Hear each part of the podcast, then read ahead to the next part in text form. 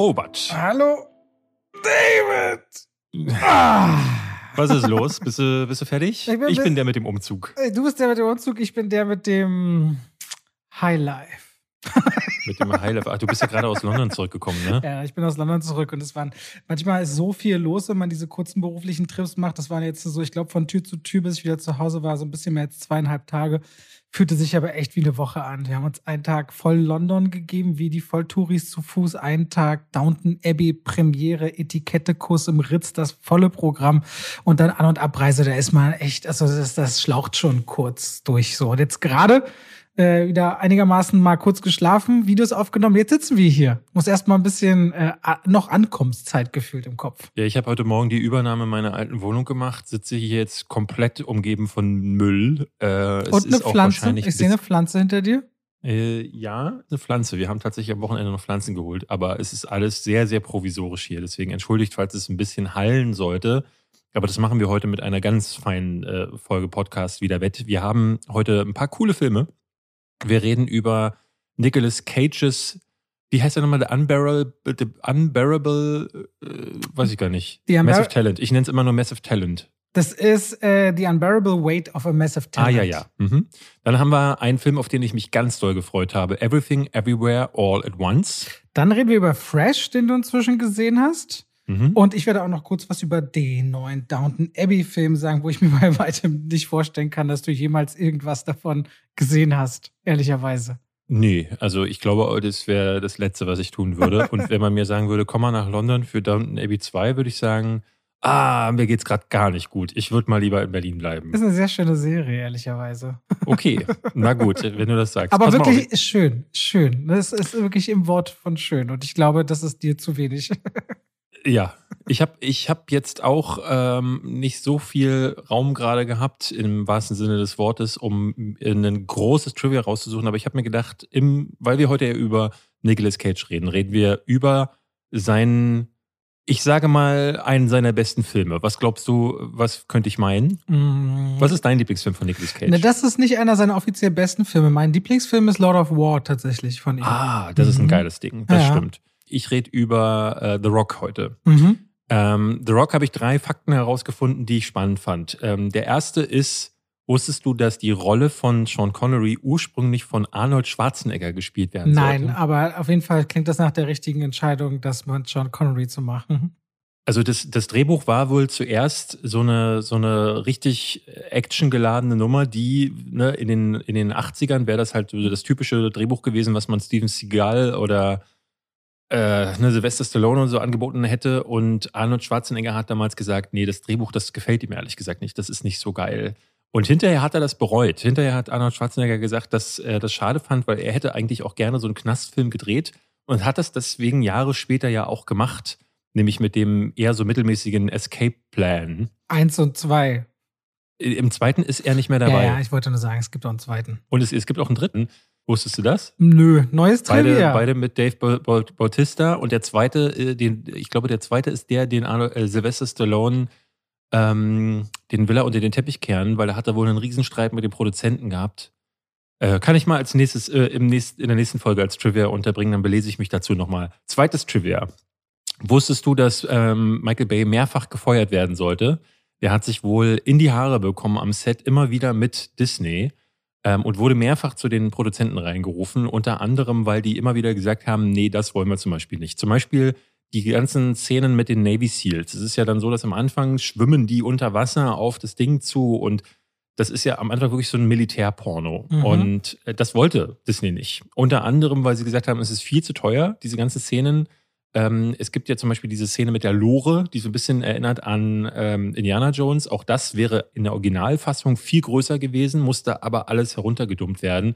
Weshalb ähm, Michael Bay irgendwann gesagt hat, okay, ich habe die Faxen dicke, ich gehe jetzt. Und äh, ihm wurden 60 Millionen Dollar Strafe äh, äh, angedroht, wenn er jetzt das Ding durchzieht. Und äh, Sean Connery war wohl derjenige, der ihn dann letzten Endes überredet hat, äh, am Set zu bleiben. So ist es natürlich wieder, im Nachhinein äh, wird es dargestellt, aber er, redet da relativ offen, wenn man sich das, den DVD-Kommentar von The Rock, äh, The Rock anhört. Und äh, der dritte Fakt. War, wer war das letztens nochmal, den Disney eingecasht hatte mit Geldstrafe und der dann günstig Filme drehen musste? Vor zwei oder drei Folgen? Was äh, Bruce Willis war ah, das. Ah ja, doch. genau, Bruce Willis war das. Stimmt. Genau. Ich weiß gar nicht mehr, was, was hatten wir da gesagt? Was, was war das konkrete D Ding? Du hast gesagt, ich glaube, es gab Riesenstress bei Last Boy Scout oder? Äh, nee, ähm, ja, Und da gab es Riesenstress, musste aber der, er, ah, nee, genau, der, The Broadway Brawler hieß der Film oder Ah. irgendwie sowas. Und dann musste er bei Disney dann Straffilme drehen für wenig Geld. Ja, Genau. Okay. Dritter Fakt, ähm, und da war ich jetzt echt erstaunt. Weißt du, wer am Drehbuch mitgeschrieben hat von The Rock? ich Dwayne, nenne mal Dwayne zwei Johnson, Namen. Hä? Dwayne Johnson. als er elf war. Ray Mysterio. Nee, der eine Name, der dürfte dir äh, äh, bekannt vorkommen, Aaron Sorkin. Mhm. Also der Mann, der unter einem Social Network gemacht hat oder äh, ja, ganz viele schöne Drehbücher, der hat da echt ein Händchen für. Und der andere, da war ich echt geschockt, Quentin Tarantino hat am Drehbuch von The Rock mitgeschrieben. Und warum bist du geschockt? Weil ich das nicht gedacht. Also der hat zu dieser Zeit in den 90ern hat er ja noch relativ viel als Skriptdoktor äh, gearbeitet, aber The Rock kam, glaube ich, glaube ich 96 raus und Also das, nach äh, Pulp Fiction sogar. Aha, genau. Mhm. Und eigentlich in so einer Zeit, wo man meinen würde, äh, da hat er schon mehr als genug zu tun gehabt, aber er hat wohl ausgeholfen am Skript. Ja, weiß man auch nicht. Guck mal, dann fangen die irgendwann an, daran zu arbeiten. Kann sein, ich weiß nicht, wann äh, The Rock entstanden ist, aber vielleicht, äh, den großen Hype kriegt Tarantino mit Pulp Fiction ja erst so richtig. Und kann sein, er sagt schon 92 oder 93, ja, bin ich dabei. Und dann musst du deine Pflicht auch erfüllen, ne? Kann schon sein, Ja. dass du da so eine Überlappungen hast. Das waren die drei Trivia zu The Rock. Ja. also zu. Nicolas Cage, vielen, vielen Dank, David. Wir wissen schon mehr über ihn. Ein Mann, der sich hat Zähne rausziehen lassen oder sich fünf Wochen hat einwickeln lassen mit Bandagen für Filmvorbereitung. Aber wir werden später über ihn reden, Ja. ausführlicher. Ähm, und damit herzlich willkommen zu Zwei wie Pech und Schwafel. Ich hab's, äh, ich, ich hab einfach diesmal gesagt, so, nee, meine ich. Eine kleine Vorwarnung. Ihr wisst ja, David ist im Umzugsstress. Es kann heute, es gibt eine feste Zeit, da kommen Handwerker bei ihm ins Haus und die werden dann so laut sein, dass wir unmöglich weiter aufnehmen können. Weil auch wir nicht im Studio aufnehmen konnten wegen eines Corona-Falls, sind wir quasi in eine Timeline gezwungen, wo es sein kann, dass wir den Podcast relativ abrupt nach 60 Minuten heute mal enden müssen und versuchen dann einen Nachtrag in einer anderen Folge diesbezüglich zu machen. Wir wissen nicht, Genau. wie es kommt. Wir versuchen es. Aber damit ihr ganz sicher sein könnt, dass ihr unseren Genau. Podcast hört, liebe Leute, schalten wir rein in die Werbung und bedanken uns bei David. Bei der Nummer, wo ich nachher auch eine große Bestellung aufgeben muss, nämlich bei Koro, wir haben kein darfst, Hundefutter David, mehr. Darfst, darfst, Darf. nicht musst. Nee, ich muss, weil Flocke hat kein Futter mehr und wir bestellen immer bei Koro das Hundefutter für Flocke. Denn in Flockes Magen kommt nur Wasser und CD und das Futter von Koro. Okay, für alle anderen, die noch ein bisschen mehr wissen wollen sollen, hier im Auftrag unserer Werbebotschaft.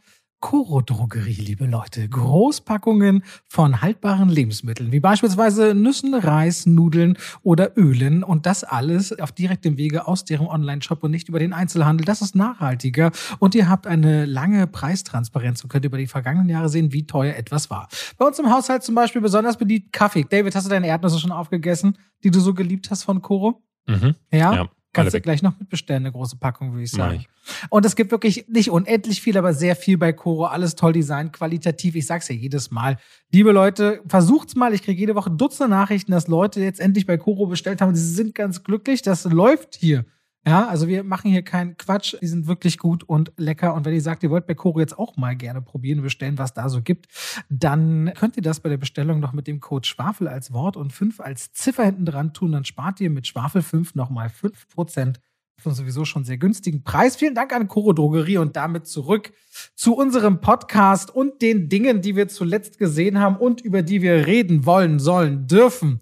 Also ich würde gerne mit euch, ähm, ich sag schon euch, ich würde gerne mit äh, dir, aber auch euch, ihr hört ja zu, äh, darüber sprechen, über die CinemaCon. Ihr erinnert euch vielleicht, vor einem Jahr haben wir schon mal äh, darüber gesprochen. Das gibt ja immer so Messen und dann gibt's die großen äh, Festivals und die CinemaCon ist so eine Businessmesse, wo quasi die ganzen großen äh, Verleiher ihre Filme für das nächste Jahr vorstellen. Da gab es jetzt die ersten Vorführungen, das würde ich ge- gerne mit dir kurz drüber sprechen. Mhm. Ansonsten haben wir ja schon über die Filme gesprochen, die wir beide gesehen haben. Ich habe gar nichts weiter gucken können. Ich sitze hier, wie gesagt. Ich denke, wir werden auch genug Programm haben, da mache ich mir überhaupt gar keine Sorgen. Du redest auch über Downton Abbey? Ja, klar, der startet ja heute, wenn der Podcast hier rauskommt in den deutschen Kinos. Klar, werde ich auch machen. Okay. Ähm, willst du über die CinemaCon, sollen wir, gleich sprechen oder willst du erst mal über einen Film reden? Ich glaube, ich äh, würde ganz kurz mal äh, ein bisschen äh, schnattern wollen. Die, die läuft noch, das heißt, es ist noch nicht. Äh, wo, ist denn, wo ist denn die? Es gibt doch eine in UK, es gibt aber auch welche, nicht in Vegas. Ich glaube, es ist Las Vegas, doch, ich glaube, die ist, in Las Vegas. Ist das in Vegas? Ich glaube, die ist in Las Vegas. Okay, es gibt noch was Größeres auch in UK. Wir haben das ja auch in Deutschland, das gibt es auch noch für regionale, schrägstrich nationale Märkte, aber ja. das ist jetzt die größte, ja. Dann äh, erzähl mal, ich habe nämlich gehört, es gab zehn Minuten von, jetzt habe ich es vergessen, einem super erwarteten Film zu sehen. Es gab äh, alles Mögliche. Es gab ja, äh, gestern, vorgestern war äh, Sony dran. Sony hat äh, unter anderem angekündigt, dass ja natürlich ein neuer Venom kommen wird. Mhm. Hat angekündigt, dass Ghostbusters fortgesetzt wird. Das freut mich persönlich sehr. Dich wahrscheinlich auch. Ähm, weil aber auch die, die Aber Zahlen, wieder mit Jason Reitman, haben Sie das schon dazu gesagt? Oh, das weiß ich ehrlich gesagt gar nicht. Mhm. Äh, ich habe jetzt nur mitbekommen, dass es fortgesetzt wird, aber äh, ich kann es mir gut vorstellen, dass sie dasselbe Kreativteam dahinter haben wollen. Aber die Zahlen waren ja, glaube ich, gar nicht so gut. In Amerika ist der nicht gut gelaufen. Naja, ich sag's ja immer wieder, ne? Also dieser Gradmesser mit, der, mit dem Geld, ich bin ja der Erste, der so ein bisschen da so äh, mitguckt, um zu gucken, warum gibt's Fortsetzungen. Aber es, hinter den Kulissen, Sony hat ja einen Exklusivdeal mit Netflix gemacht. Das heißt, Sony-Inhalte landen ja zuerst auf Netflix. Netflix hm. hat das erste Mal sinkende Abonnentenzahlen vermeldet. Das ja, hat da die, auch, die ja. Aktie ist 25 Prozent gerutscht. Ne, Netflix Eigentlich hat, ein Grund, um äh, damit Elon Musk das Ding endlich mal kauft. dann, äh, das bedeutet aber dann auch wiederum, die brauchen Content. Und wenn Netflix das Geld, das Geld haben sie ja da. Also ich denke, dass sowas wie Ghostbusters, wenn es zuerst auf Netflix landet, weiß Gott schon lange nicht mehr das Geld machen muss im Kino. Ich glaube, inzwischen reicht ihnen sowas wie Produktionskosten und nur noch ein Teil vom Marketing, wenn es gut läuft, einspielen und das, die, die Auswertungskette, die ist wirklich so enorm und da gibt es einfach keine verlässlichen Zahlen. Ne? Was liegt Netflix auf dem Tisch dafür? Aber wir haben schon mal darüber geredet, dass Scarlett Johansson 40 Millionen Entschuldigungen bekommen hat dafür, ja. dass Black Widow parallel auf Disney Plus kam. Lässt doch mal ein bisschen ins Portemonnaie blicken. Ich glaube, wir müssen generell mal in der Zukunft eine größere Folge machen, wo wir über den Status quo des Kinos sprechen. Denn ähm, was ich jetzt gestern äh, beobachtet habe, war, The Northman ist hart gefloppt. Ähm, genauso wie Ambulance von Michael Bay, über den wir neulich gesprochen haben nun mag man beim Ambulance sagen, so, ja, wundert nicht, ist ein Michael Bay-Film, ist, äh, ist auch nicht gut. Aber alle Michael Bay-Filme haben irgendwie funktioniert. Selbst so Sachen wie ähm, The Island und 13, wie war's, 13 Hours. Ja, aber schwache Actionfilme zu gucken, dafür ist Netflix inzwischen King im ja, Ring. So. Genau. Und das ist so, das hat sich alles krass verschoben. Ne? Ich hab, wir haben hier mehrfach schon besprochen, dass der mittlere, mittelpreisige Blockbuster also Filme, die damals ne, mit Jean-Claude Van Damme oder auch Sylvester Stallone, so Actionfilme, die, äh, die Arnold Schwarzeneggers und so gemacht haben, sowas wie Commando zum Beispiel, aber auch ein Stück langsam oder Lethal Weapon, würde ich glauben, äh, dafür gäbe es heute im Kino keinen Platz mehr, weil es keine 200 Millionen Dollar kostet und das würde direkt auf Netflix landen. Es sind einfach auch so viele Dinge. Ich habe jetzt auch wieder drüber nachgedacht in London, weil ich bin, wir sind zufällig noch das voll skurril in, in Elizabeth Olsen und Benedict Cumberbatch mehr oder weniger reingerannt, mhm. aus Versehen am Tag der Abreise. Und ich guckte, Haben Sie da Premiere gefeiert? Nee, auch? nee, die, die waren gerade Pressetour. Ganz kleiner Aufbau auf dem Trafalgar Square. Sie waren gerade da 11 Uhr. Wir reden von 11 Uhr vormittags. Aha. In 20 Minuten Fotoshoot oder so. Ein paar Fans wären so, okay, was geht da, was geht da los? Und ich guckte aber so genauso hin, weil zum Beispiel Benedict Cumberbatch ja Londoner ist, ne? Und so Holly, so Stars zu beobachten, die wirklich Weltstars sind, aber mehr oder weniger in ihrem Zuhause. Du siehst so diesen Arbeitsmodus. Und ich dachte, es ist eigentlich so krass zu sehen, wie diese Leute eben den Alltag bewältigen. Da musste ich so ein bisschen drüber nachdenken, dass Leute wie Dwayne Johnson oder auch Ryan Reynolds und so weiter und so fort, aber vor allem so diese Leute, die so mehr Social Media Power haben, so einen Alltagsrhythmus haben, dass sie zum Beispiel gar nicht mehr in Camera unbedingt oft filmen. Diese ganzen mittelpreisigen Actionfilme sind so oft auf Soundstages und so gedreht worden, dass ich einfach mich da auch gar nicht wundere, dass die eben so aussehen, wie sie aussehen und dass die Qualität so ist, wie sie ist. Und gerade weil du ja auch gesagt hast, dass äh, Michael Bay, ich meine, er hat es ja mit Six Underground selbst gezeigt. Er mhm. ist ja selbst diesen Weg darüber gegangen mit Ryan Reynolds. Insofern und das wird, glaube ich, auch die Zukunft bei ihm sein. Also ich kann mir nicht vorstellen, äh, dass sowas, also Universal steckte jetzt ja dahinter, die mit Northman und mit äh, Ambulance äh, gerade echt zwei Flops hintereinander hingelegt haben. Äh, dass die dem nochmal solche Budgets geben würden. Und man muss sagen, Ambulance ist schon einer seiner billigeren. Ich glaube, der hat, hat insgesamt nur ein bisschen über 40 Millionen Dollar gekostet. Der, der war nicht so teuer, ist. ja. Aber es ist natürlich dann spannend zu sehen, wenn, wenn Universal es schafft. Sie sind aus meiner Sicht sehr spät dran. Weil Warner hat es mit HBO Max noch hinbekommen und Disney mit Disney Plus richtig gut. Aber Peacock als eigene Streaming-Plattform von Universal, wenn sie die auch so am Start hätten, dann könnten sie das Warner-Prinzip fahren. Sie können ja in-house dann weiter vermarkten. Dann könnten sie sowas machen. Film Film muss dann nicht mehr im Kino funktionieren. Aber so mhm. sind sie nach dem Kino schon etwas abgeschnitten aktuell. Aber es ist schon trotzdem, also wir leben in einer Welt, in der Michael Bay plötzlich äh, einen Megaflop hinlegt. Und ich finde, das ist schon krass. Ich finde, da, da, da hört man irgendwie als Filmfan auch irgendwie auf und denkt sich, also spätestens jetzt glaube ich, kommt man ins Grübeln und denkt sich, was hat sich eigentlich verändert? Und da, glaube ich, sollten wir in Zukunft mal drüber sprechen. Auf jeden Aber Fall. wo wir gerade über Actionfilme im, in diesem mittelpreisigen Segment gesprochen haben, es wurde bei Sony Bullet Train gezeigt. Da das waren die zehn Minuten, stimmt, die ich meinte. Nee, ich glaube, fünf, das, glaube ich, das Ach, waren sogar 50 Minuten. Ich bin sehr gespannt auf diesen Film, ehrlicherweise. Ja. Die Stimmen sind auch wirklich, wirklich gut. Und ähm, falls ihr ihn noch nicht gesehen habt, es gibt bereits einen Trailer dazu. Äh, Brad Pitt spielt, glaube ich, einen Auftragskiller in einem Zug voller Auftragskiller, die irgendwie alle ein Ziel haben und in diesem Hochgeschwindigkeitszug geht es dann zur Sache. Klingt nach einem High-Concept, äh, der so auch in den 90ern hätte stattfinden können und ist, glaube ich, von David Leach. Genau, oder? das dürfte für gute Action sorgen. Ja. Und Brad Pitt ist einer, der hat nicht bloß Star Power, sondern der kann mit seiner Strahlkraft auch tatsächlich, man, man sieht es in The Lost City aktuell, etwas an sich reißen, das wirklich, wirklich genau. Bock macht. Und da sind sich auch alle Kritiker bei The Lost City einig, dass Brad Pitt das Ding wirklich äh, auf ein ganz anderes Level hebt, da wo er auftaucht. Es gab jetzt so ein paar andere Sachen. Ähm, es wurde der neue Trailer zu Wonka gezeigt. Das ist die Willy Wonka-Verfilmung mit Timothy Chalamet, von der ich ehrlich gesagt gar nicht verstanden habe, was das werden soll. Also, ich glaube, das, das, ist so das Prequel, ne? Vor seiner Schokoladenfabrik. Ich glaube, ah, es geht um seine Jugend und Kindheit. Die wurde ja mit dem Johnny Depp-Film nur mal kurz angeschnitten. Ah ja. Ja, dann wurde äh, erstes Material aus The Flash gezeigt. Da wird interessant zu sehen, wie es weitergeht mit Ezra Miller auch, der jetzt ja, glaube ich, zum zweiten Mal verhaftet wurde. Zum zweiten Mal auf Hawaii innerhalb von zwei Wochen. Ja, der lebt da, glaube ich, irgendwie. Irgendwas, oder das ist sein Ort, wo er da die Leute verprügelt. Äh, The Batman wurde bei Warner. Warner hat ähm, äh, neben The Flash hat noch Shazam gezeigt und hat, äh, ich glaube, Aquaman, genau, erstes Aquaman. Aber was für mich viel spannender ist, dass sie äh, angekündigt haben, dass es einen zweiten The Batman geben wird. Wieder mit Robert Pattinson und wieder von Matt Reeves. Und das ist toll. Es war ja auch als Trilogie, das hatten wir, als wir darüber gesprochen haben, im Grunde ja angedacht. Ne? Mehr oder weniger offenes Geheimnis. Und die werden sie dann anscheinend auch abliefern. Ne? Ja. Wobei aber Mittelfilme in Trilogien auch immer so einen gewissen, also immer ein bisschen schwieriger ist. Mal gucken, was das wird. Ich bin gespannt, ob das was jetzt mit dem Joker wird oder ob sie sich was ganz Neues ausdenken. Ähm, wird wird äh, interessant sein.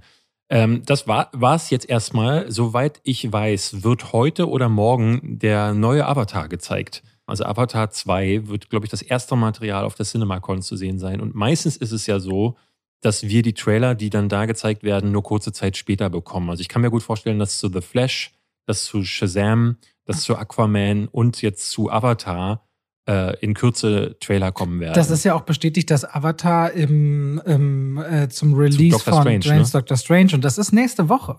Mhm, nächste ja, ja. Woche, also uns erwartet der Avatar-Trailer wahrscheinlich irgendwann nächste Woche und dann wird es ordentlich knallen. Ich glaube, alle anderen Titel, die du gesagt hast, werden dann auch um den Zeitraum, aber auf sicherlich 48 Stunden Abstand lassen ja, ja. zu Avatar. Wir gucken mal. Äh, eine Sache will ich noch erwähnen. Ähm, Don't, äh, wie, wie hieß der? Don't Worry Baby heißt der, glaube ich, äh, von Olivia Wilde. Der neue Horrorfilm Florence Pugh und Harry Styles spielen mit. Und da wurde der erste Trailer gezeigt. Der dürfte jetzt auch demnächst aufschlagen. Und ähm, der hat wohl Standing Ovations bekommen. Also das muss ziemlich, also ich freue mich sehr auf Don't Worry Darling. Don't Worry Darling heißt Okay, bin ich echt gespannt. Olivia Wilde hat ja, das ist ja nicht ihr erster Film. Ich, hm. Sie ist äh, die aus Dr. House, ne?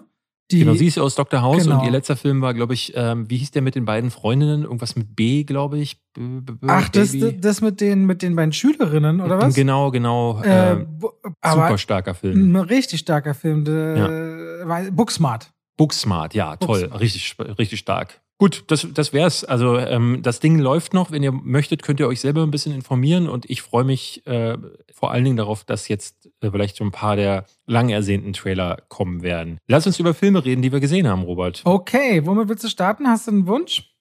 Also ich glaube, ähm, wir reden als erstes am, ich würde gerne wissen jetzt, äh, nee, das ist gelogen, ich will es nicht wissen, aber wie, wie, war denn Downton Abbey 2? Downton Abbey 2 und ganz kurz, ich würde auch sagen, wir machen Massive Talent als letztes, dass falls mhm, wir dort genau. abgeschnitten werden, können wir es komplett rüber transportieren, woanders mal hin. Der startet ja auch erst im Juni. So, äh, Downton Abbey 2, du hast also die Filme, du hast, also, pass auf, ich erzähl's dir kurz, es gab eine Serie, sechs mhm. Staffeln, 48 Folgen, lief bis 2015 Und Wo, worum geht's? Es ist so. Downton, ähm, Downton Abbey erzählt die Geschichte. Es beginnt alles so, wir reden so von 1912. äh, Nee, 19, wann ist die Titanic gesunken? 1912, ne? 14. April 1912, ja. Ähm, und damit beginnt, soweit ich weiß, war die Serie. Es, du bist an so einem Anwesen auf äh, der Originaldrehort ist Highclere Castle. Du hast so ein, eine Burg, ein Anwesen äh, in England und dort lebt die Familie Crawley. Robert Crawley, er ist der Lord von Grantham, der Earl of Grantham, zusammen mit seiner Familie. Das ist die eine Ebene. Es geht um das Leben der Adeligen, die Intrigen, aber alles immer sehr schön und sehr gediegen, sehr freundlich und edel untereinander und genauso wichtig aber das Leben der Bediensteten. Vom Butler über die Köche bis hin zu den Kammerzofen und so weiter und so fort. Und diese beiden Ebenen des, der Adeligen und der Bediensteten, das ist immer Downton Abbey gewesen. Mhm. Alles mit pompöser Musik, alles sehr schön, sehr fröhlich, Charaktere, die aber auch einem wirklich ans Herz gehen können. Und das wird immer so durch die, durch die, durch die Jahre begleitet einen diese Serie. Dann bricht parallel der Erste Weltkrieg aus und auf Downton fängt man an, sich darum zu kümmern, ein Lazarett zu eröffnen, Verwundete zu, Verwundeten zu helfen und immer wieder sich auch mit der Bevölkerung gut zu stellen und so weiter. Und ähm, dann kam der erste Kinofilm raus, nachdem die Serie durch war. Bei uns lief die Serie in der ARD, also hat auch sehr altes Zielpublikum hier angetargetet und hat ja auch in der ARD immer so einen sehr alten Look, was den Filter angeht. Und ich persönlich hatte mir dann angeguckt vor dem Kinofilm und ich bin richtig schnell mit meiner Frau zusammen Fan geworden. Und das ist einfach eine sehr, sehr äh, liebevolle Serie. Und der Kinofilm hat 13 Millionen Dollar gekostet, hat aber 237 Millionen eingespielt. what? Und das ist da, also das 20-fache fast einzuspielen, ist eine Ansage. Und äh, da haben sie gesagt, machen wir jetzt einen zweiten. Und im äh, ersten Kinofilm hat dann die, hat, hat der König von England Downton besucht. Und jetzt sind wir inzwischen aber jetzt beim zweiten Film im Jahr 1928. Und was ist 1928 für eine Filmzeit? Der Stummfilm und der Tonfilm begeben sich in so eine Übergangsphase. Mhm. Auf Downton hat man kaum mehr Geld. ne? Die moderne Welt kommt, das Dach ist marode und deswegen beschließt Lady Mary, die inzwischen das Haus leitet, man könne doch nach der Anfrage eines US-Regisseurs einen Film auf Downton drehen. Das geht allen da aber zu weit, weil einfach äh, Hollywood und die, und, die, und die Allüren dort überhaupt nicht mit der Etikette des Adels zusammenpassen. Die Bediensteten sind ganz doll aufgeregt, ihre Stummfilmstars kennenzulernen. Und deswegen haut der Großteil des Adels ab auf eine französische Villa, die gerade vererbt worden ist in der Familie. So, das ist ein bisschen die Handlung, David. Ohne, also Downton Abbey 2 ist ausschließlich für Leute, die die Serie geguckt haben, die sie lieben. Und ich kenne aber niemanden, der mir nicht geschrieben hat, okay, ich habe der Sache fünf Folgen Zeit gegeben und dann war ich Feuer und Flamme. Es ist eine unglaublich schöne Serie und auch der neue Kinofilm schafft dieses Gefühl von diesen, von diesen, all diesen 20, 30 Charakteren, die man über Jahre kennengelernt hat, genauso zu transportieren. Und dabei ist vor allem, wenn das Aufeinandertreffen von der Filmwelt und der adeligen Welt gibt natürlich super viele Möglichkeiten, da so ein Chaos anzurichten, witzig zu sein und alles in so einer gediegenen Art und Weise, dass man was dazulernen kann, wenn es um Anstand, Respekt und Etikette geht. Kurzum, David, es wird niemals dein Film und niemals deine Serie sein, aber für alle, die die Serie mochten und den ersten Kinofilm, ich finde dieser neue Kinofilm hier von Simon Curtis, der vorher noch nichts mit Downton Abbey zu tun hat, außer dass er mit einer der Hauptdarstellerinnen seit 30 Jahren verheiratet ist, schafft das, dieses Gefühl wieder heraufzubeschwören. Nur dieser ganze Handlungsstrang in Frankreich, das ist mir ein bisschen zu weit weg von dem, was wir von Downton sonst kennen. Aber ansonsten eine richtig schöne Nummer und ich hoffe, dass der Film gut funktioniert, weil ich würde auch gern einen dritten anschauen wollen. So, du hast es äh, ertragen, David. Du hast es geschafft. Ey, also bin, ich bin wirklich erstaunt, wie wie es einfach ist, dir fällt da auch so viel dann noch darüber zu sagen. Aber ähm, Aber sag mir mal einen Film, der bei 13, der, der bei so einem geringen Budget zuletzt so viel eingespielt hat. Ich war ganz erstaunt bei der Recherche. Das gibt's nicht mehr oft in letzter Zeit, ehrlicherweise. ich bin bei Budgets und Einspielergebnissen ehrlich gesagt nicht so bewandert. Deswegen. äh, Dabei hast ist du heute als erstes die Nachrichten gedroppt, was nicht funktioniert hat. An Da, aber da habe ich tatsächlich jetzt- jetzt auch mal gucken wollen, weil ich sehr gespannt war, wie Ambulance denn laufen würde. Und bei den Northmen hatte man schon so ein bisschen im Urin, dass Ja. es nicht, nicht laufen würde. Das ist vielleicht auch ehrlich gesagt so ein bisschen eine verwegene Ansage, jemandem 90 Millionen Dollar dafür zu geben, dass er äh, ja so ein, ja, ein Indie-Film im Grunde macht. Ne? Also das Robert Eggers hat ja eigentlich wieder so einen Film gemacht, den er immer macht, nämlich ruhig und eher atmosphärisch und gar nicht so dieses Action-Ding. Egal, wir reden jetzt über, ich würde sagen, wir reden über Fresh. Das ist der Film, den du letzte Woche angeteased hast, wo du meintest, der wird mir auf jeden Fall gefallen. Mm, ich gesagt, habe ich gesagt, der wird dir auf jeden Fall gefallen? Ich Ich glaube, du hattest, du hattest, glaube Nee, ich, ich habe gemeint, dir, ich ist hab ein dir gesagt, dass Promising Young Woman auf Hostel trifft und dass du gesagt, Mhm. oh wow, das, jetzt bin ich interessiert. Das war, glaube ich, was Ich glaube, dann habe ich das einfach selber da rausgezogen. Ich, kann Okay. dir, ich kann dir jetzt schon mal sagen, ich fand ihn richtig scheiße. Das tut mir leid für dich, David, weil ähm, auf der einen Seite fühle ich mich so in der Tradition unserer Anfänge wieder. Das ist auch mal ganz schön. Wir ah. haben heute wirklich eine Folge, in der ich alle Filme schlechter finde als du. Also das ist heute wirklich während ja. den Anfängen. Ja, ich gucke jetzt gerade mal ganz kurz, äh, wie denn so das internationale Echo ist, aber das ist gar nicht mal so übel bei Fresh tatsächlich. Ähm, ja, okay, dann erzähl mal. Also jetzt können wir doch aber auch spoilern, worum es geht, ne? Genau, ja. es geht, es geht, ähm, also du hast es ja schon angekündigt letztes Mal. Äh, hier kommt der Titel tatsächlich nach was? 20 Minuten, 25 Minuten? 33. Irgendwie, also relativ spät. Denn es gibt vorher einen Vorgeplänkel, Mann trifft Frau, Frau ist genervt von der Datingwelt. Ähm, äh, man sieht am Anfang auch so ein Date, was sie hat, und da musste ich schon so schmunzeln, weil ja, es gibt richtig beschissene Dates, aber ich saß mit meiner Frau auf der Couch und meinte so, hattest du jemals so ein Date? Und sie meinte nein, aber sie hätte wohl von Freundinnen gehört, wo es tatsächlich, also Frauen treffen wohl auf Typen, die richtig Ich habe das aber auch sind. gehört, dass so sowas gibt. Also das halte ich tatsächlich für gar nicht so übel beobachtet. Ja, wobei, aber das ist ein Typ, also es ist, ist am Anfang so, dass er dann, ne, er ist nicht nur scheiße zum Kellner, zu ihr, dann hat er auch vorher schon verabredet, dass beide Geld mitnehmen, weil sie auch bezahlen musste und dann beschimpft er sie halt äh, als sie dann nicht äh, ihn nochmal wieder treffen will. Das wirkt alles ehrlich gesagt ein bisschen. Also ich sag mal so, ich hatte eine wilde Phase, wo ich sehr weirde Bekanntschaften hatte teilweise. Und es wirkt, es wirkt zumindest wie ein Potpourri von fünf, sechs äh, Erfahrungen, die ich mal gesammelt habe, gefühlt. Äh, da, also auf der anderen Seite. Nicht nur Frauen ja. treffen auf so Männer, auch Männer treffen auf Frauen, die sehr genau. skurril sein können. Und dann trifft sie aber beim Einkauf, ähm, was ich noch am weirdesten an dem Film finde, ist, dass sie in der, in der Kaufhalle auf jemanden trifft, der sie auch so anquatscht. Das ist Sebastian Stan.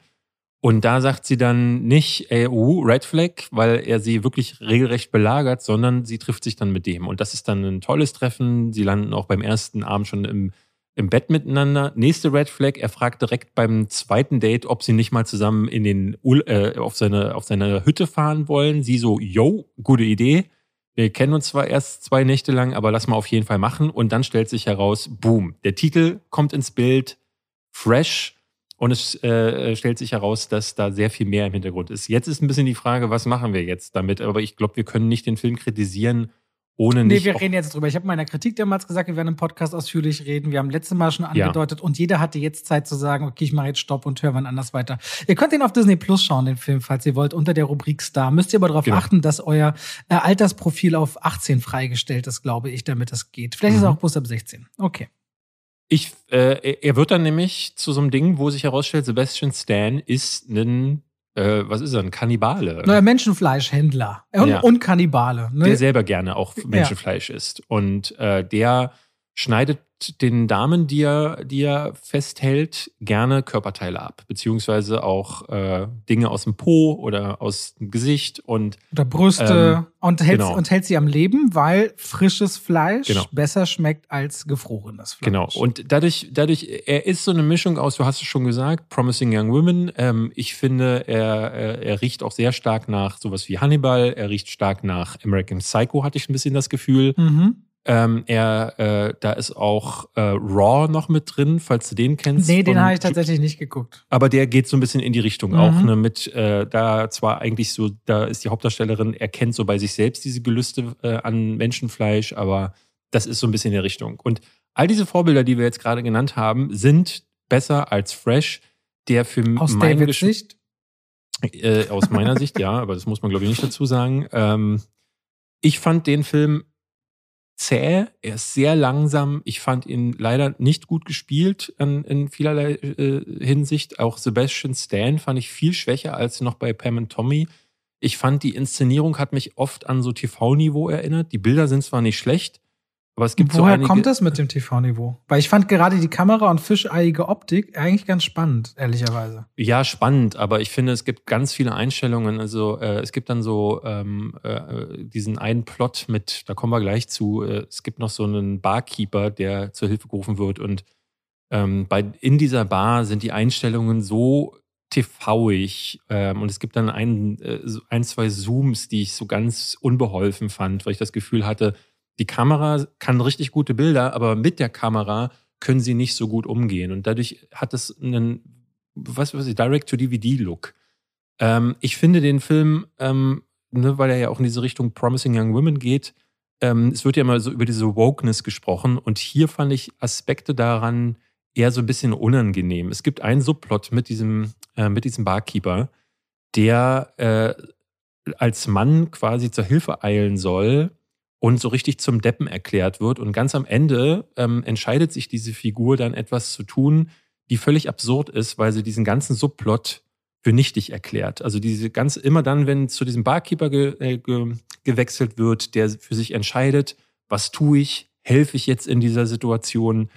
Ähm, all das ist vollkommen irrelevant, weil am Ende entscheidet äh, diese Figur dann sich für, für eine Maßnahme, die A nicht so richtig viel Sinn ergibt, so und die, die eigentlich nur ein Statement ist. Es braucht diesen Statement ganzen, ist, ganzen Frauen, Frauen sind, Frauen können für sich selber sorgen und Männer können es nicht oder sind toxische Schweine.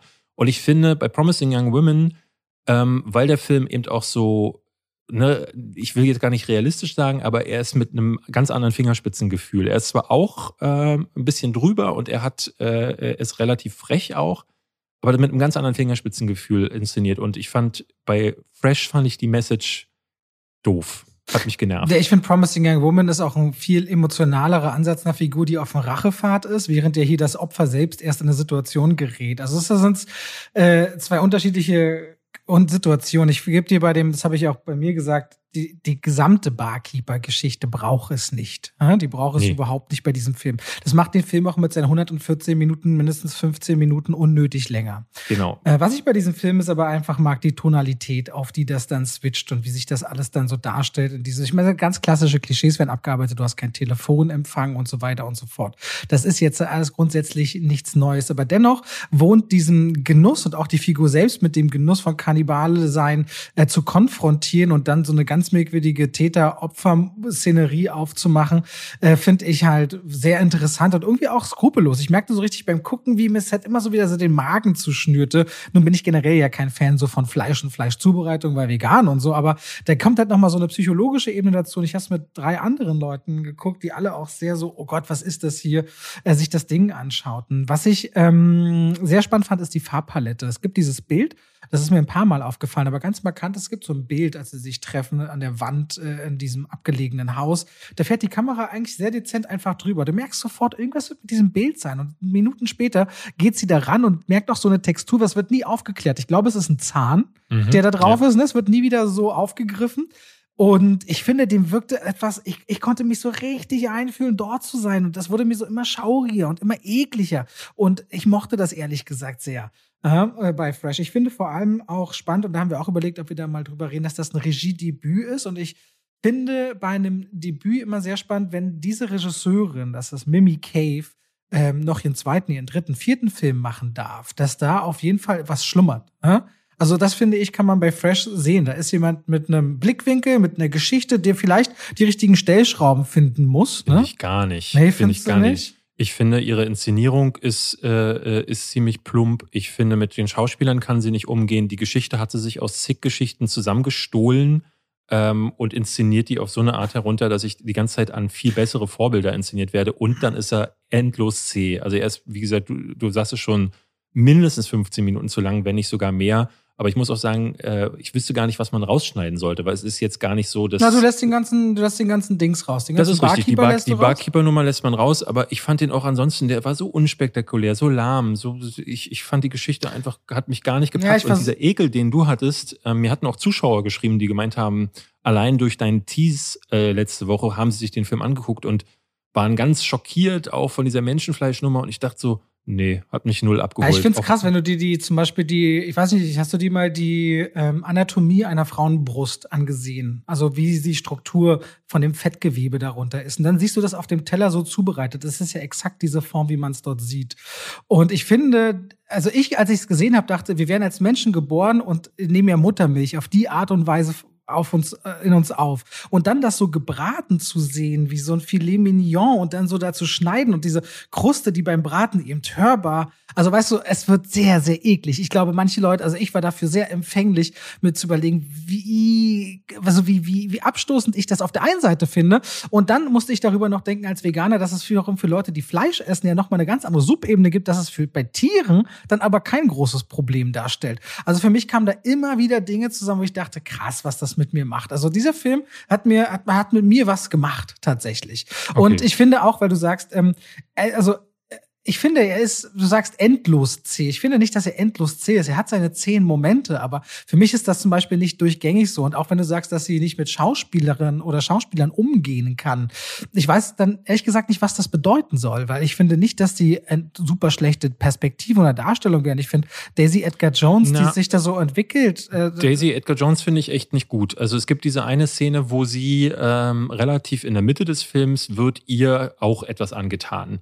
Und ich finde, gleich die nächste Sequenz ist, äh, äh, da ist sie dann so auf dem Boden und liegt da so rum und ich dachte so, wow, das ist jetzt die emotionale Reaktion. Ich finde, Daisy Edgar Jones spielt das Ganze entweder, nee, eigentlich finde sie, ich finde sie die ganze Zeit stark unterkühlt und fast schon befremdlich äh, äh, äh, irgendwie so out of the zone. Ich habe das Gefühl, die, die war gar nicht am Filmset. Na, ich also das, wo du sagst, so, du bist so in den Film reingesogen worden, als wärst du da gewesen, so hatte ich das Gefühl, ähm, dass die Darsteller dafür gesorgt haben, dass ich gar nicht eingeladen werde. Krass, ich fand's, ich fand's wieder, also ganz im Gegenteil, so fantastisch, als sie äh, sagt, dass sie sich so, also wie sie es auch sagt, dass sie sich so davor ekelt, dass sie sich nicht ekelt. Ja. Ich finde, da steckt echt, da steckt also ich finde, da steckt Kraft drin. Und deswegen will ich gerne einen zweiten und dritten Film von Mimi Cave sehen. Weil wenn jemand in seinem Debüt, äh, Debüt so weit geht, dass es was mit mir macht, dann bin ich gespannt, wo mit mehr Erfahrung da man landen kann, filmtechnisch. Ich finde, ich finde, äh, äh ist total gut, wenn man so feministische Geschichten erzählt. Ähm, ich fände es äh, schön, wenn diese feministischen Geschichten nicht in reines Bashing des anderen Geschlechts ausarten. Da gebe ich dir da, recht, ja. Und das habe ich in dem Fall wirklich das Gefühl, das ist bei anderen Filmen wie Promising Young Woman äh, eben nicht der Fall. Und äh, das Promising nervt. Young Woman hat einen viel ernsteren Drama-Hintergrund. Auch es ist ja. ein viel, äh, viel traditionellerer Film. Dieser Film setzt auch auf einfach auf das, was es mit uns an Reizen ausmacht und viel da, also ja, da gebe ich dir auch recht, das ja. Bild, was da gezeichnet wird. Aber dennoch, äh, ich finde es äh, ein Film, wo mir auch viele Leute geschrieben haben, dass sie ohne den Podcast gar nicht drauf gekommen wären äh, und dass man den vor allem bei Disney Plus gucken kann. Äh, guckt ihn euch gerne an, seid darauf vorbereitet, dass er euch anscheinend entweder kalt lässt. Ich würde aber vermuten, weil viele mir geschrieben haben, dass er auf jeden Fall was mit euch macht. Ähm, okay, das soweit zu Fresh. Dann lass uns über Everything, Everywhere, All at Once sprechen. Einer meiner Lieblingsfilme des Jahres. Ja? Ja, absolut. Absolut. Ich habe da gesessen. Du hast mir, okay, andersrum. Du hast mir auch geschrieben, wie ihr den Film fandet. Bei dir war ich noch so, okay, wir werden drüber reden. Du hast mir geschrieben, was Caroline mhm. zu dem Film sagt. Ich war so, ich war so innerlich, als du da geschrieben, so, also ich weiß nicht mehr aus dem Kopf. Du hast gesagt, das war, das war für sie war ein Scary Movie für äh, Intellektuelle. Für Intellektuelle. Und ich war so, also klar, ich fühle mich ja sofort offended, ne? So ja. nach dem Motto, aha, ich bin intellektuell. Ich ja auch. Ich saß ja auch neben ihr und, und ich, fand ich, den Film ich, deutlich besser als sie. Ich fühle mich so krass offended und denke dann so, nein, Mann, das ist halt ihre Meinung und sie fand auch Ambulance toll, so was. Also nicht, dass ja, ich nichts drauf gäbe, aber das ist, es scheint mit ihr und, und, und, mir persönlich halt normal zu sein, dass wir sehr unterschiedliche Meinungen haben. Ja. Äh, und, auch, und auch ich und sie zum Teil. Also jetzt bei dem Film war es so, ähm, ich wollte den auch richtig gut finden und war dann enttäuscht. Da kommen wir aber gleich zu. Aber ich fand ihn wesentlich besser als sie und musste das dann aushalten und habe dann auch dann zu ihr gesagt, du pass auf, dann geh bitte. Also wenn du jetzt, weil sie, weil nee, weil sie ist dann so, du musst, müsstest das mal erleben. Du hast es ja bei Ambulance auch gesehen, wo wir zusammen im Kino waren. Die schimpft und schnattert und dann denke ich immer so, ey, wenn dir der Film nicht gefällt, alles klar, aber dann raus. Ne? Ich sag dann dir ganz, ja ich sag dir ganz ehrlich, ne, also wenn, also Gina und ich, wir sind ja immer so, kein Wort darf geredet werden. So mhm. wirklich. Und wenn, dann heißt das, kannst du kurz Stopp machen? Also dann machen wir wirklich kurz Stopp und reden etwas, wenn irgendetwas gerade zu reden ist. Ja. Ich denke, wir würden wirklich zwei unterschiedliche Heimkinosysteme äh, haben dafür, weil wir dann keine Filme zusammen gucken würden. Ich glaube, das wäre für uns echt nicht äh, machbar. Ja, ich mag das. Ich, ich, ich, musste mich am Anfang auch dran gewöhnen, weil ich bin da auch gar kein Fan von. Aber ähm, Erzähl mir doch mal von Everything Everywhere All at Once. Wir hatten hier ein paar Mal drüber gesprochen, weil wir gesagt haben, wir freuen uns drauf, aber mhm. jetzt sag doch mal, was es ist. Also, ihr könnt diesen Film ebenfalls ab heute in den deutschen Kinos gucken und erzählt die Geschichte von Evelyn. Evelyn hat einen Haufen Probleme. Die hat einen Waschsalon, der läuft nicht wirklich gut, weil die hat Probleme mit der Steuer. Die hat äh, Probleme mit ihrer entfremdeten Tochter, die äh, lesbisch oder mindestens bisexuell ist, weil damit kann sie gerade noch so umgehen, aber sie will das auch so ein bisschen verstecken vor dem Großvater beziehungsweise eigenen Vater und ihr ihr Ehemann versucht sich eigentlich auch von ihr scheiden zu lassen. Also Familie, Liebe, Beruf, alles geht bei Evelyn den Bach runter und bei der, auf dem Weg zur Steuerberatung in einem Fahrstuhl dreht sich ihr Mann auf einmal in einem Moment um, in dem du denkst, was ist denn jetzt passiert? Und ist ein ganz anderer, der ihr davon berichtet, dass sie Teil einem Multiversum sei. Oder diesem Multiversum gebe es zigtausende Versionen von ihr. Und es gibt eine Mission, ein Grunduniversum zu retten und damit letztendlich alle zu retten. Und erklärt ihr, wie sie in die verschiedensten Charaktere sie erleben kann und auch in sie hineinschlüpfen und von der einen in die andere Welt äh, die Gefühle transportieren kann. Und dabei geht es um zwei Dinge. Einmal ist es eine Science-Fiction-Weltrettungsmission, wie man gefühlt sagt, okay, sowas kennen wir. Und dann ist es ein Drama über Familie und vor allem eine Mutter-Tochter-Geschichte. Und das wirkt erst einmal völlig unvor, äh, un, un, äh, un, vereinbar. unvereinbar bis ich dann auch erst im Nachhinein recherchiert habe, dass die da The Daniels nennen sie sich, Dan. Kwan mhm. und Daniel Scheinert, auch die beiden Regisseure von Swiss Army Man waren. Mhm. Und wer, hast du Swiss Army Man damals gesehen? Ja, ja. Hast klar. du den gemocht oder fandst du ja, den blöd? Sehr. Ich hab den geliebt. Und das war, das war auch schon ein sehr außergewöhnliches Wagnis, eine Geschichte zu erzählen über eine Leiche, eine furzende Leiche von Danny Radcliffe gespielt und einen suizidalen Paul Dano, der auf der Insel sich nur nicht umbringt, weil er die Leiche noch am Wasser sieht und die beiden eine morbide Freundschaft entwickeln und zusammen und diese Leiche missbraucht wird, um sie als Floß oder als Katapult von A nach B zu gelangen. Das ja. ist ja so ein bisschen, ich hatte jetzt nach Everything Everywhere All at Once ein bisschen das Gefühl, das ist auch das Trademark von denen. Und daher äh, kommt auch das, dieses, äh, diese Bezeichnung von Caroline, die sich immer wieder äh, echauffierte, weil das fand ich witzig. Weil die guckt halt so Quatsch äh, wie Venom 2 und findet es großartig, aber dann ähm, diese Szenen, die waren ihr zu sehr Scary Movie. Es gibt so Szenen, da wird gekotzt. Es gibt Szenen da, äh, ne, die sind wirklich Slapstick und die spielen auch mit deinem Gefühl von Ekel und äh, äh ne, so auch Comedy ist so ein bisschen drüber. Ähm, in einem dieser Multiversen, das sieht man auch im Trailer, haben die Leute zum Beispiel Wurstfinger. Und zwar im wortwörtlichen Sinne, es gibt eine Hotdog-Welt, in der alle Menschen Wurstfinger haben. Und das ist so strange. Und weil da auch noch eine lesbische Liebesszene mit dazu kommt, mit äh, Jamie Lee Curtis. Und man merkt so ein bisschen, dass die Daniels, das haben sie bei ähm, Swiss Army Man ja auch schon gemacht, die versuchen, die erzählen eine ganz liebevolle menschliche Geschichte und äh, spielen aber mit dem, mit den Sehgewohnheiten der Zuschauer, indem sie immer wieder so Sachen einführen, wie eben furzende Leichen. Das ist ja total absurd, dass äh, Swiss Army Man eigentlich total zu Herzen geht, obwohl da Daniel Radcliffe aufgedunsen vom, vom Wasser äh, vor sich hin furzt die ganze Zeit. Und so ist es bei Everything Everywhere All at Once auch so, dass sie immer wieder Szenen einführen, wo ich das Gefühl habe, hier wird bewusst torpediert, was die Zuschauer gewohnt sind, um deinen Verstand so ein bisschen zu erweitern um, zu, um dich auch darauf vorzubereiten, hey, hier geht irgendwie alles. Ich finde das so extrem liebevoll, weil ich finde, das orientiert sich auch am wahren Leben. Zum Beispiel, zum Beispiel du und ich, David. Du und ich, wir könnten eigentlich von unserem Lebensstil, unseren Vorlieben, unseren Hobbys kaum weiter voneinander entfernt sein, in den meisten Dingen. Ha? Und trotzdem wissen wir uns doch zu schätzen. Oder, oder und als Freunde auch zu schätzen, über eine lange Zeit. Und das finde ich so besonders an einem Film wie Everything Everywhere All at Once, dass du sagst, du findest etwas ganz toll, obwohl du eigentlich, wenn du genau hinguckst, so viele Einzeldinge davon überhaupt nicht dich widerspiegeln oder du dich gar nicht damit identifizieren kannst. Und dem gibt es ganz oft Menschen, die du liebst, obwohl sie ein, zwei Dinge haben, wo du sagst, ach du Kacke, wie kannst du nur? Ja? Und ich finde das an diesem Film so liebevoll, weil der hat diese wahnsinnig tolle Mutter-Tochter-Geschichte. Der hat auch einen meiner Lieblingsfilme, dem widmet der gefühlt ein eigenes Kapitel, nämlich Ratatouille auf eine super skurrile Art und Weise, mhm. wo ich dachte, was ist denn das jetzt hier? Und ich verstehe jeden, der sagt, das ist, was ist das, was soll das, bitte weg damit. Aber ich finde, und die opfern auch rein visuell. Es gibt natürlich diese Universen quasi einen Ritt von 100 Schnitten. Alleine, was da an Kostüm, an Ausstattung passieren muss für all diese äh, Bruchteile von Sekunden Eindrücke, die nie wieder auftauchen in dem Film, weil man sich so auf 10, 15 Universen versteift von diesen 100, 150 gezeigten. Da steckt so viel kreative Energie drin, dass ich dachte, ach du Kacke, sowas habe ich ja seit Swiss Army Man nicht mehr gesehen in seiner Absurdität. Ich, ich war letzten Endes dennoch enttäuscht, weil ich, ähm, ich hatte einen weirden, wilden Film erwartet.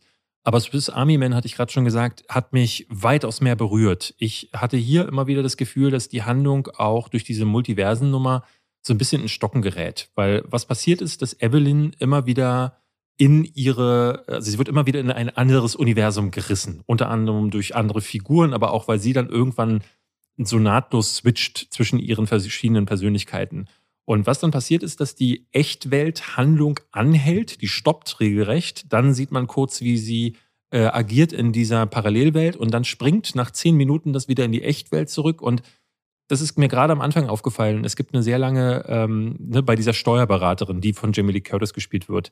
Diese Szene will gefühlt nicht enden, weil da quasi die gesamte Exposition passiert. Und die Exposition wird in, in Form ihres Mannes, der ja auch äh, in, der, in den Multiversen herumspringen kann, wird ihr immer wieder beigebracht. Und das geht wirklich bis zur Mitte. Also bis zur Mitte sagt diese Person immer wieder so, ja, und das ist ja so, und die Regeln sind die folgenden, und deswegen musst du uns retten, weil. Und ähm, dadurch kommt diese Handlung erst ganz, ganz zäh irgendwie zum Laufen. Und ab der Mitte fängt dann dieser zweite Part an, der zu dieser Mutter-Tochter-Geschichte wird. Und das war mir dann wiederum zu dick aufgetragen zum Teil. Und ähm, ich fand, dass die Balance bei Swiss Army Men deutlich besser war. Deswegen, ich, ich glaube, ich habe selten einen Film gesehen, bei dem ich so viel hin und her geschwankt bin. Weil ich habe beim Film ja immer so meine Sternewertungen im Kopf. Und manchmal denke ich bei, bei einigen Filmen so, boah, brauche ich gar nicht drüber nachdenken. Irgendwas zwischen eins und zwei aber manchmal ne, bei so Filmen, wo ich merke, so, boah, das fasziniert und jetzt ist es aber gerade wieder zäh und äh, was ist das denn gerade? Und das passiert bei diesem Film immer wieder. Und ich dachte, ich war zwischenzeitlich bei zweieinhalb Sternen, dann bei drei, dann bei, drei, bei dreieinhalb und dann wieder runter, dann wieder hoch. Und am Ende saß ich da und dachte, was gebe ich diesem Film denn dann jetzt? Wie fand ich das? Und er ist, das muss ich dir recht geben, so unique ist Kino fast nie, wenn nicht sogar nie, ne, das muss man sagen, die beiden Daniels haben mit Swiss Army Menschen was abgeliefert, was krass war. Ich hätte mir ihren mir besser gewünscht, aber ich muss dennoch sagen, ey, ne, wer gerade im Kino mal so richtig geflasht werden will, der geht bitte in Everything Everywhere All at Once. Ähm, ich glaube, es gibt da die Leute, die dann sagen, ey, das ist mir egal, dass der ab und zu mich nicht abholt, dann wird es vielleicht auch ein paar Meckerfritzen gehen, aber niemand wird ihn schlecht finden, außer meine Freunde. Ich finde, ich finde auch die Besetzung, also was äh, Michelle Yeoh, wenn Yeoh, ja, ich glaube Yeoh, Yeoh, ja, wenn ich sie so ausspreche, was die physisch, ich meine, die ist jetzt auch nicht mehr die allerjüngste wahrscheinlich, was die da abliefert, richtig krass, aber auch die Rolle von dem Mann, der in den Indiana Jones früher war, oder? Ist das der, der Short Round? Ich glaube schon. Ich glaube, der hat seit ja? über 20 Jahren keinen Kinofilm gemacht. Äh, und ich glaube. Der, und der ist auch stark, ne? Ja, sehr. Ja. Sehr. Also eigentlich, der, der, der wird jetzt zwar irgendwie immer als eine Nebenfigur präsentiert, ist aber eigentlich voll die Hauptfigur. Und äh, was ich auch bei Everything, Everywhere, All at Once mochte, ist immer wieder mal diese Ansätze, wenn du kannst, wenn du mit deinem Leben unzufrieden bist und jemand öffnet dir die Pforte zu deiner perfekten Version, würdest du dem, würdest mhm. du dorthin fliehen? Ja, und ich merkte beim Gucken, ich glaube, und das war meine Frage noch an dich, wenn du jetzt so hin und her gerissen bist, meinst du, das ist ein Film, jetzt nicht nächste Woche und nicht nächsten Monat, aber wo du so in fünf Jahren denkst, den will ich noch mal sehen. Ich glaube, ich das, ihn, dafür hat der Potenzial. Ich denke, wahrscheinlich werde ich mir den auch äh, schon allein deswegen im Kino noch mal angucken, weil ich habe den unter richtig beschissenen Bedingungen geschaut. Mhm. Ähm, wir haben einen Screener bekommen ähm, und ich glaube, ich habe das noch nie erlebt, dass also Screener bedeutet, ähm, um euch mal abzuholen, äh, uns schicken die Filmstudios dann Links zu Versionen, die man online gucken kann. Und diese Screener sind immer mit einem Wasserzeichen versetzt. Also die das sind, die sind passwortgestützt, die laufen nach ein paar Stunden oder Tagen genau. ab und so. Da sind auch unsere eigenen Namen hinterlegt, damit mhm. man weiß, wenn die Kopie auftaucht, David Hein war es, den verklagen wir jetzt. Also das genau. sind Hochsicherheits. Also und mit hinterlegt bedeutet üblicherweise ist es richtig Front and Center im Bild. Man hat manchmal, ich hatte neulich bei The Innocents lief einen Zeitcounter runter wo dann einfach fette Zahlen und so eine Uhr, das nervte total. Hier bei ähm, Everything Everywhere All at Once gab es nicht nur meinen Namen ganz dick in der Mitte, sondern auch noch äh, das, den Namen des Studios. Und es war so groß, dass das Bild verdeckt wurde. Und das war ein, also das war schon gar kein Seherlebnis mehr. Das fand ich, also das Studio hatte sich auch entschuldigt. Das ist irgendwie eine Vorgabe gewesen aus den USA. Der erste Screener wurde sogar nur in Schwarz-Weiß gezeigt. Keine Ahnung, was das soll. Ähm, da bin ich froh, dass ich jetzt diese Version wenigstens bekommen habe. Aber ich glaube, das ist ein Film, den ich nochmal im Kino gucken möchte. Allein schon, weil die Kampfszenen, ne, das sind halt Kampfszenen drin ähm, von Michel Yeoh und auch äh, äh ich, ich, seinen Namen, ehrlich gesagt, habe ich mir äh, nicht aufgeschrieben oder merken können. Aber die sind äh, stark inszeniert. Es gibt Ke Hui Kan. Ke ah, Hui ja, Kwan. Okay. Wayman Wang spielt er. Ja. Ich fand auch irgendwie süß, wie, äh, also meine Frau mochte Jamie Lee Curtis in der Rolle überhaupt nicht. Die findet auch, ist eine furchtbare Schauspielerin, aber ich fand, die passte in die Rolle einfach richtig gut. Aber ich fand, sie wurde durchweg an die Wand gespielt, ehrlicherweise. Also ich find, fand es so krass, dass auf der einen Seite durch die Sehgewohnheit äh, der, die, die, die, die Präsenz von ihr einen irgendwie dahin zog, nach dem Motto, ja, kennt man, kennt man mhm. sehr, aber man merkte, alle anderen spielen wesentlich besser und auch viel abgefahrener und, ja. und selbstbewusster auf. Aber auf jeden Fall, Everything Area All at Once könnt ihr also ab heute in den Kinos gucken und es ist ein sehr, sehr äh, es ist abgefahrener Film von Leuten, die offensichtlich Filme aber lieben. Ne? Diese Hommagen ja. an Ratatouille, an Matrix, an Indiana Jones da drin und auch dieses wirre Kreieren, dass die nicht, also ich frage mich, wann solche Ideen entstehen. Ich glaube auch nicht, dass die unter komplett äh, äh, substanzfreien, sei es Alkohol, was auch immer, äh, Situationen sich, sich so ja, zusammenwürfeln. Ehrlicherweise. Aber könnt ihr ab heute in den Kinos gucken. Wolltest du noch was sagen zu Everything? Every nein, nein. Schaut, schaut euch den an. Also das ist, äh, äh ich war noch nie so verwirrt äh, nach einem Film oder schon lange nicht mehr.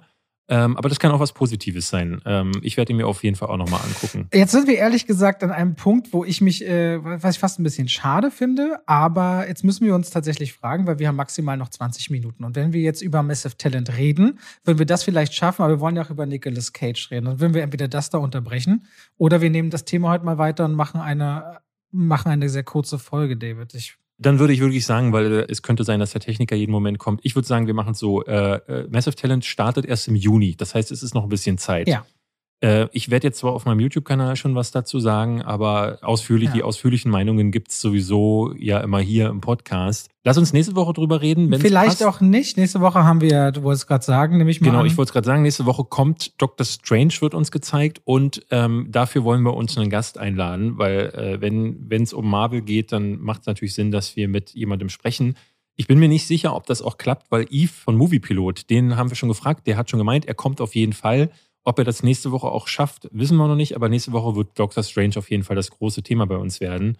Und dann mhm. schauen wir mal, wenn wir da Massive Talent noch unterbekommen, wenn nicht, dann schieben wir es in einer der Wochen danach, weil da dauert es noch, bis der Film kommt. Aber gut, dann müsst ihr euch halt mal dran gewöhnen, dass heute nur 52 ja, Minuten das gab. Das tut mir sehr leid, es ist meine Schuld heute. Es ist schon okay. Es ist okay, damit äh, das nächste Woche geht's ja weiter, liebe Leute. Aber bis hier, vielen Dank fürs Dabeisein und Zuhören. Und ähm, nächste Woche geht's auf jeden Fall weiter. Macht's gut. Bis dann. Tschüss. Tschüss.